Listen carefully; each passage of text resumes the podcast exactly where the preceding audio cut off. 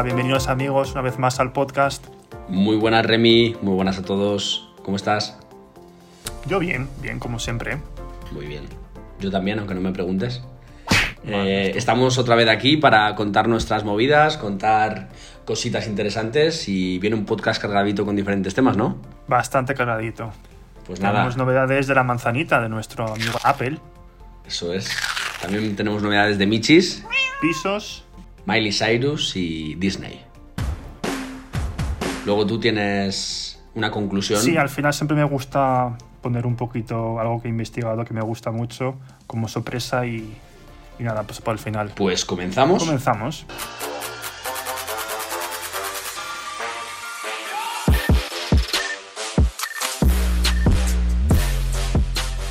Bueno, manzanita, empezamos por la manzanita. Apple, novedades. La semana pasada tuvimos la presentación de los nuevos iPhones y del altavoz nuevo, el HomePod Mini. A mí lo mini me gusta mucho, entonces todo lo que sea mini coches, Coca-Colas pequeñitas y iPads mini me encantan, entonces estoy muy contento, pero hay una de cal y una de arena, podemos decir, porque es que la verdad el, el HomePod mini está muy bien de precio, 99 euros, que para Apple eso es inaudito. Cuesta más barato que el Apple Pencil para la iPad, para que tengamos un poco la perspectiva, es bastante loco. Y lo otro, pues que los iPhones, como ya se rumoreaba desde antes, van a venir sin cascos y sin cargador, sin enchufe. El cable sí, pero el enchufe no. Entonces, la verdad que la gente está un poquito revolucionada con ese tema. Yo, mi feedback es que los iPhone han sido una decepción, quitando el iPhone mini, que puede ser para mucha gente eh, un producto muy revolucionario. Tiene el tamaño del iPhone 6 y iPhone 6S y el 7, toda ese- esa gama que salió. Eh, bueno, es más pequeño que esos, de hecho, con una pantalla más. de 5,4 pulgadas. O sea, es una pasada. Pero no va a tener mucha batería porque tiene una pantalla OLED que es muy buena. Eh, pero bueno, el concepto es rompedor y es nuevo. El que no me gusta nada es el iPhone eh, 12 Pro, porque no cambia nada del 11, eh, del 11 Pro, que el que tengo yo. Así que no sé si me lo voy a comprar. El 12 es el que más estoy mirando, pero ha subido de precio 100 dólares, literalmente. Bueno, 100 euros, perdón. Costaba 809 y ahora cuesta 909. Pero tiene la pantalla OLED, que eso también es un cambio muy grande. Correcto. El único eh, Pro que veo al iPhone es en América, que ha salido con 5G, con el 5G más top que hay y, y la descarga eh, en condiciones óptimas es de 4 GB por segundo, o sea, es una brutalidad, mucho más fuerte que cualquiera DSL.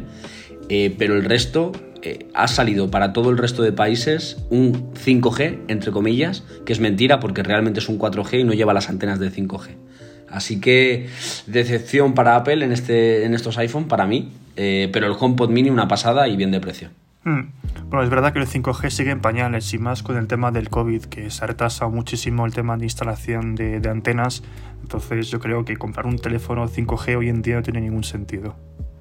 Hoy en día no, pero es verdad que iPhone tiene un hardware que te puede permitir y un software que te puede permitir que, que el iPhone dure 5 años. eh. De hecho, Eso mi novia sí. tiene un iPhone de hace 6 años y le va perfecto. Entonces, por eso te digo que es una pena que iPhone, eh, que Apple, perdón, no haya sacado 5G, el hardware para todos, pensando en el futuro. Pero yo creo que es mejor esperar el año que viene para comprarse un teléfono 5G. Pero bueno, también hay algo que quería añadir del tema del iPhone. eh, han, han implementado el imán detrás del móvil para cargar la carga inalámbrica, el Mag, MagSafe creo que se llama. Y yo creo que no se ha comentado, pero yo creo que lo hacen por- para sacar luego un teléfono sin puerto. Eso es la, la antesala del teléfono sin ningún puerto. Para que Yo lo he se- pensado. Yo lo he pensado, pero, ahí te- pero es que el puerto se usa para otras cosas también. Por ejemplo, yo el Apple Car. No, el Apple Car también puede ser inalámbrico. Sí, pero pues, ¿para qué ah. lo usaba? Sí, ¿para qué lo usaba yo el puerto? Hay otras cosas que el puerto se necesita. Eh, para intercambio de. No, para intercambio de archivos con un ordenador. No lo hace, la gente lo hace por wifi ahora. Todo por Bluetooth y wifi. Ya, Yo- pero hay cosas que son más rápidas. Sí, tardas más, pero es la antesala para hacer teléfonos sin puertos para que puedas usar el teléfono mientras se está cargando, porque la base, la base de carga inalámbrica está pegada al teléfono. Y es una solución que ellos han inventado para hacer un teléfono sin ningún puerto, creo. ¿eh? Ya veremos Puede lo que dice ser. el futuro. Y yo creo que sí, porque además eh, está demostrado que iPhone no quiere incluir el USB tipo C en los iPhone. O sea, Apple quiere incluir el, USB tipo C para productos que sean profesionales, como el eh, Mac, que ya lo tiene obviamente, y como el Apple, eh, como el iPad Pro, pero para el iPhone no lo quiere. Entonces quiere cargarse el Lightning directamente, sí, es verdad. Pues entonces ya veremos lo que vendrá en el futuro, pero yo de momento lo único que pienso comprarme es el, el HomePod Mini. Ya veremos qué pues tal. Ya ¿Qué, tal traeremos. Oye, podemos traer review del HomePod Mini o impresiones. Sí, también, cuando salga. Falta un mes, creo. Pasemos al tema Michis, también llamado gatos.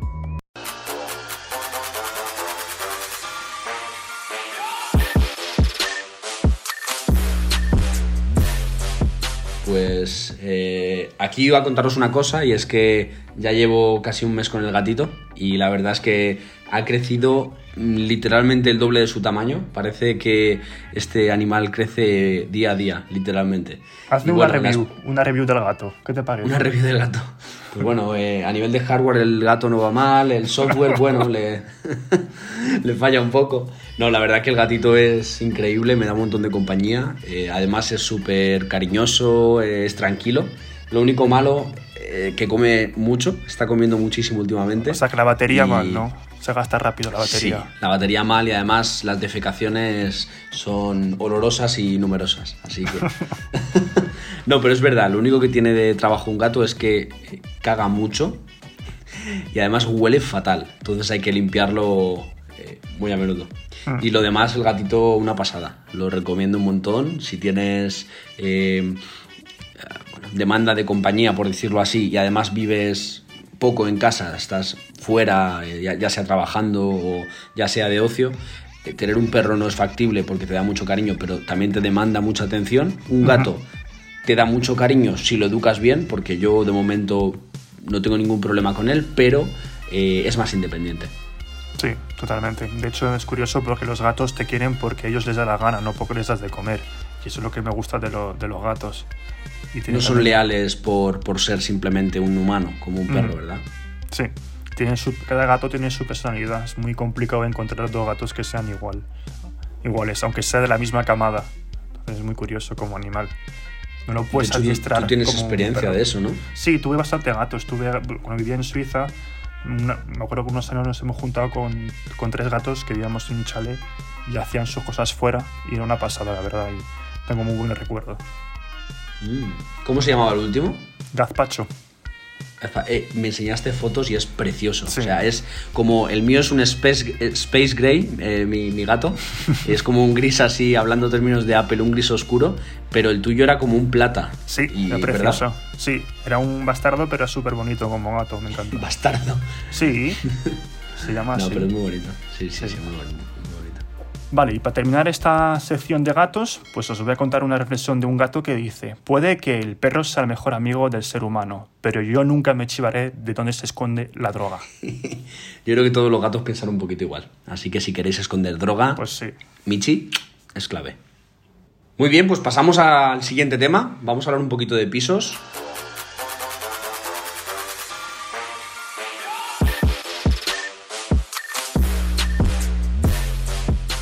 Y nada, os voy a empezar contando mi experiencia eh, buscando piso, alquilando, dando de alta todos los suministros. Ahora os cuento, decidiendo si comprar o alquilar. Y luego Remy nos va a contar una historia muy chula de, áticos eh, y un poco de historia, como suele hacer él, eh, ligándola con el presente. Así que os cuento mi experiencia. Yo vivo en una zona cercana a Valdemoro eh, y al final mi, piso, mi zona es una zona residencial muy chula, eh, pero al principio me costó mucho decidirme porque vivo cerca del trabajo, pero no sabía si irme a una zona residencial en la que ya dependes de coger el coche o irme a una zona un poco más eh, urbana, como donde vive Remy, que te permite andando ir a cualquier parte y estar en el centro. Al final me decanté por la primera opción y en primer lugar me costó buscar piso porque en ese momento había poco. Ahora hay bastante piso, por cierto, y están bajando los precios bastante. O sea que se está volviendo una opción interesante de nuevo el alquiler en vez de la compra. Entonces estuve a punto de comprar en vez de alquilar, pero al final, bueno, alquilé.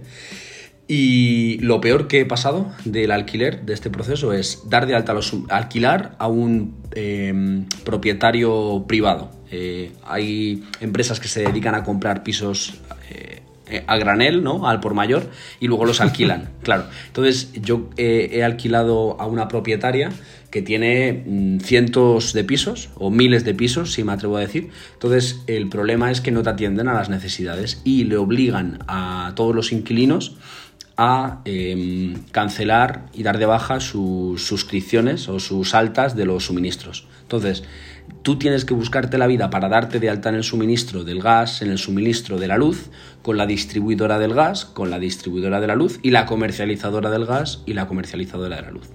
Y luego el, suministro del agua. Entonces, una locura. Eh, tardé, estuve dos semanas duchándome con agua fría pero una vez que está todo ok, la verdad que es una maravilla porque, bueno, al final vivo en una zona súper tranquila y estoy súper contento. Y ahora vamos a ver la antítesis porque yo vivo en un quinto de eh, ocho pisos que tengo, o sea, tengo tres por encima, pero tú nos, nos vas a hablar de los que están arriba del todo, ¿no? Sí, pues como los que me conocen saben que vivo en un, en un pequeño piso, pero que es un ático duplex, entonces es como, pues su piso muy cuco, pero en la última planta. ¿Qué pasa con las últimas plantas y los áticos? Pues que hace unos 100 años el ático no es lo que es hoy en día. Porque ¿qué faltaba hace 100 años para que un piso en la última planta sea cómodo? Pues eh, yo creo que ascensor, ¿no? Un punto clave. Y aire acondicionado porque haría mucho calor arriba, en los áticos. Esos son los dos problemas que yo veo. es justo. Pues antes las plantas nobles eran las plantas bajas.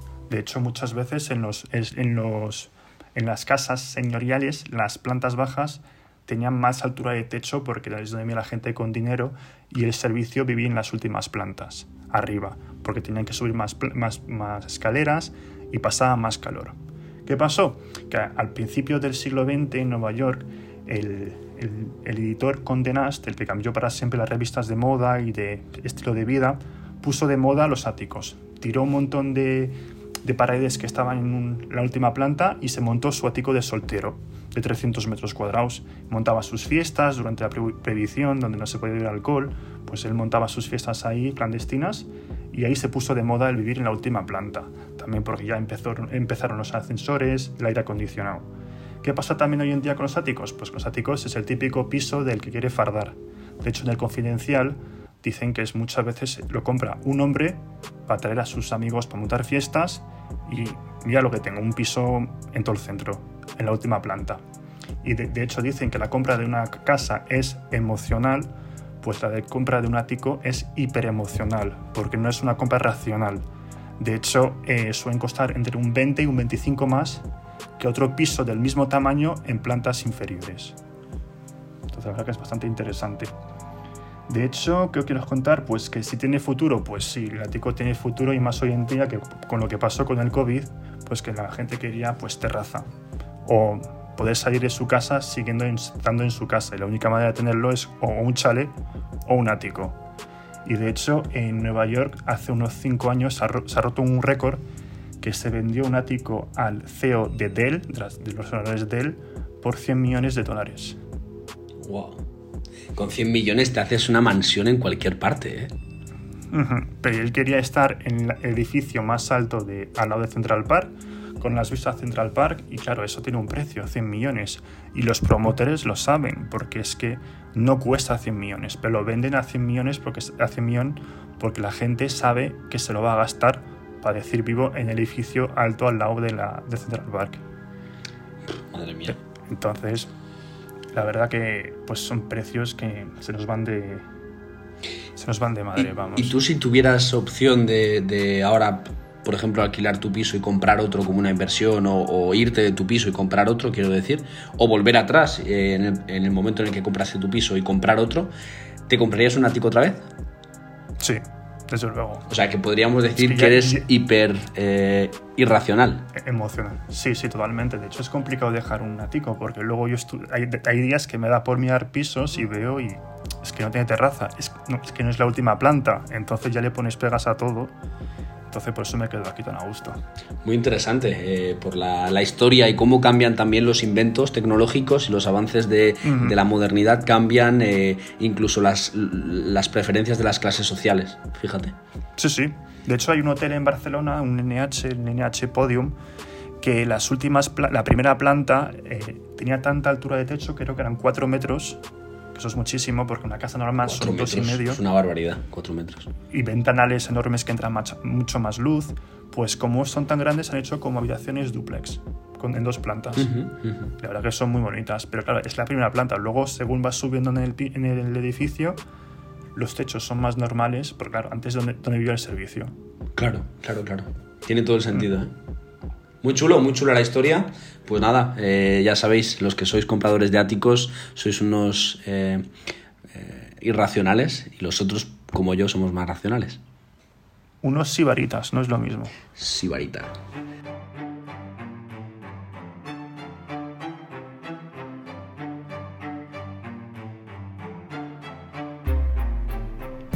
Muy bien, pues ahora vamos a pasar al cuarto tema. Vamos a hablar un poco de Disney, ya que estuvimos en el otro podcast indagando sobre la historia de, esta gran empresa, tanto las luces y las sombras.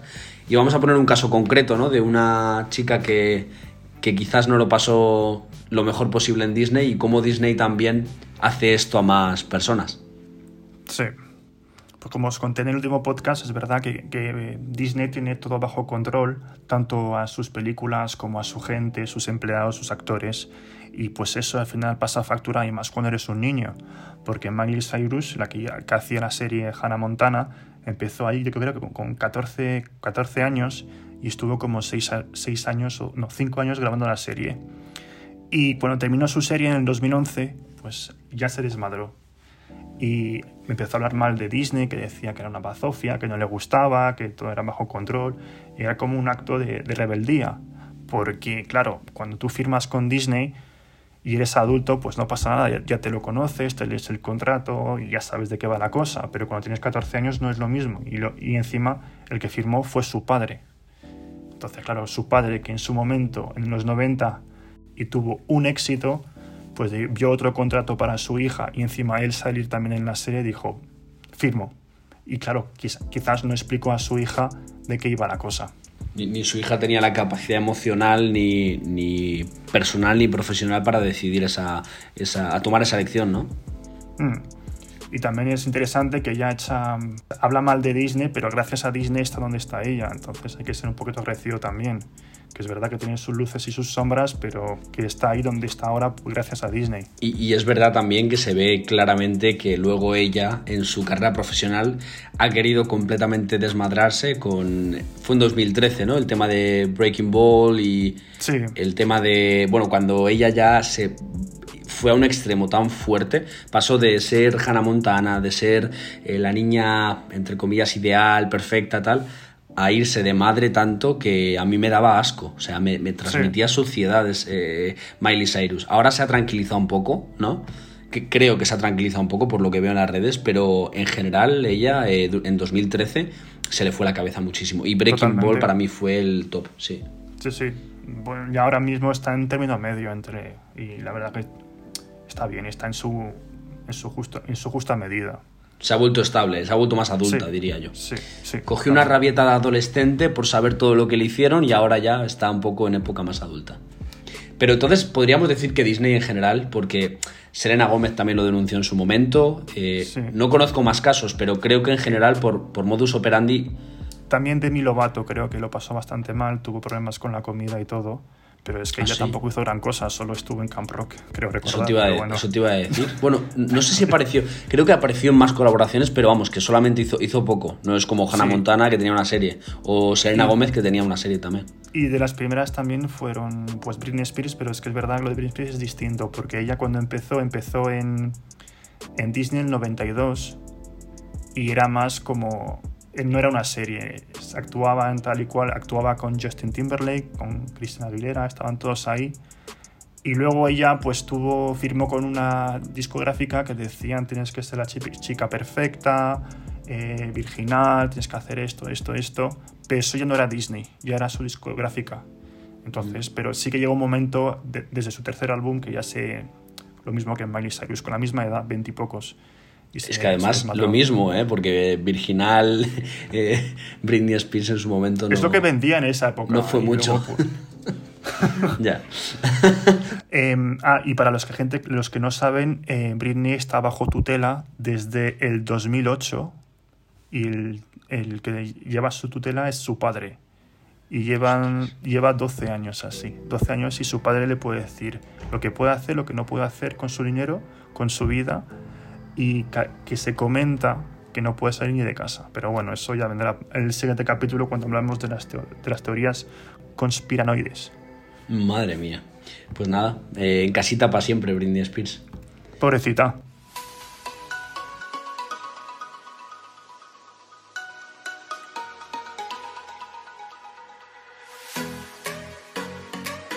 Bueno, como ya llegamos al final del podcast, os voy a contar pues una curiosidad.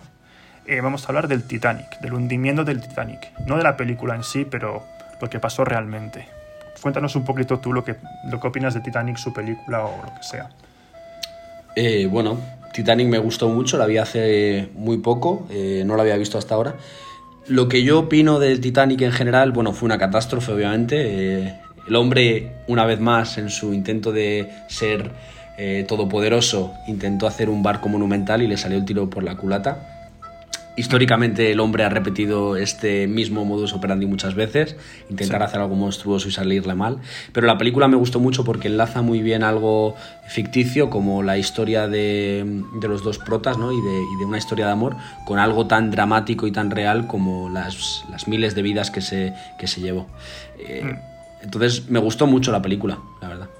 Sí, la verdad que está muy bien y encima la historia en sí del Titanic es la historia perfecta, parece una novela. El barco que, no se puede, que decían que no se puede hundir, la lucha de clases, el hecho que llevaban menos em, camarotes, no, no em, botes salvavidas. Botes salvavidas porque querían más espacio para la gente de primera clase, para que puedan pasear por el barco, todas esas cosas, pues parece como que, de, que la realidad siempre supera la afición. Pues os voy a contar un poquito, pues los que habéis visto la película, hay un momento que el barco se parte por la mitad por la, la fuerza y el peso que llevaba. Y eso la verdad que es una escena impresionante la película. Pero esa, esta, ese momento no siempre ha sido así, porque se comentaba desde que se hundió hasta el 85 la gente decía que, se había partido, que no se había partido, que se había hundido entero. ¿Por qué? Porque la gente que estaba ahí decía, sí, sí, se ha partido por la mitad, se ha partido por la mitad. Y la, y la, la compañía decía, es imposible, vale, se ha hundido, pero no se ha partido, es imposible, ¿cómo se va a partir? Entonces la teoría o la, la, versión, eh, la versión oficial era que se hundió en una pieza.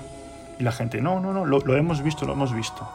Pasaron eh, sesenta y tantos años, bueno, en 85 unos, unos franceses que iban explorando el fondo del océano buscando unos submarinos que se habían hundido por la Segunda Guerra Mundial, se encontraron con el barco, el, Titanic, y ¡ulala! Un barco, lo hemos encontrado. Y se dieron cuenta que estaba partido por la mitad.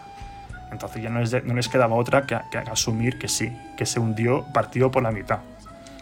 Y claro, por eso las películas que se, estrenaron antes de 85 se hundían en una pieza y las películas que se estrenaron después de 85 se, se partía y luego se hundía del todo.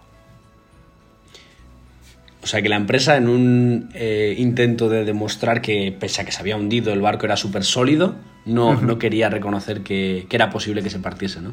Eso es, parece increíble. Pero unos franceses descubrieron que no. El barco... Eh, ¿Eras tú? ¿O era un antecesor tuyo? Ah, no. Yo no soy francés, ¿eh? Ya, pero hablas, Tengo, no, tengo nombre francés, pero yo no soy eso. Y, ah, y también algo muy curioso, la compañía del Titanic, la White, White Star Line, eh, quebró en el, en el año 40 y algo. Pero la compañía del barco que rescató a los supervivientes sigue, sigue activa. ¿Sigue activa a día de hoy? Sí, sí. Lleva más de 100 años esa compañía. Fíjate. Y es curioso que la compañía que eran, de hecho, el barco que, que, rescató a la gente eh, era una compañía más rápida, pero menos lujosa que la del Titanic. Y la compañía del Titanic, White Star Line, era más lenta, pero mucho más lujosa. Al final ganó la practicidad en lugar del lujo. Sí, sí, sí. Qué bueno. Qué pena, qué pena. Qué pena. Muy bien, pues hemos disfrutado mucho haciendo este podcast. Eh, hemos tratado muchos temas, yo creo, pero no, hasta ahora no hemos visto ningún podcast en el que hablemos de un monográfico, de que hagamos un tema eh, de seguido. Y hemos hablado varias veces en, en, algún podcast, en concreto en el podcast anterior sobre todo, eh, si mal no recuerdo, de teorías conspiranoicas sobre el coronavirus, sobre en general un poco hacer cuarto milenio de, de todas las, las teorías que tenemos eh, en el mundo y que cosas que pasan por detrás que no nos damos cuenta. Y nos ha parecido interesante a Rimi y a mí poder traeros un podcast completo de teorías conspiranoides. Eso es, ya tengo unas cuantas ya preparadas. Espero que os guste y para la semana que viene. Un abrazo. Chao, chao.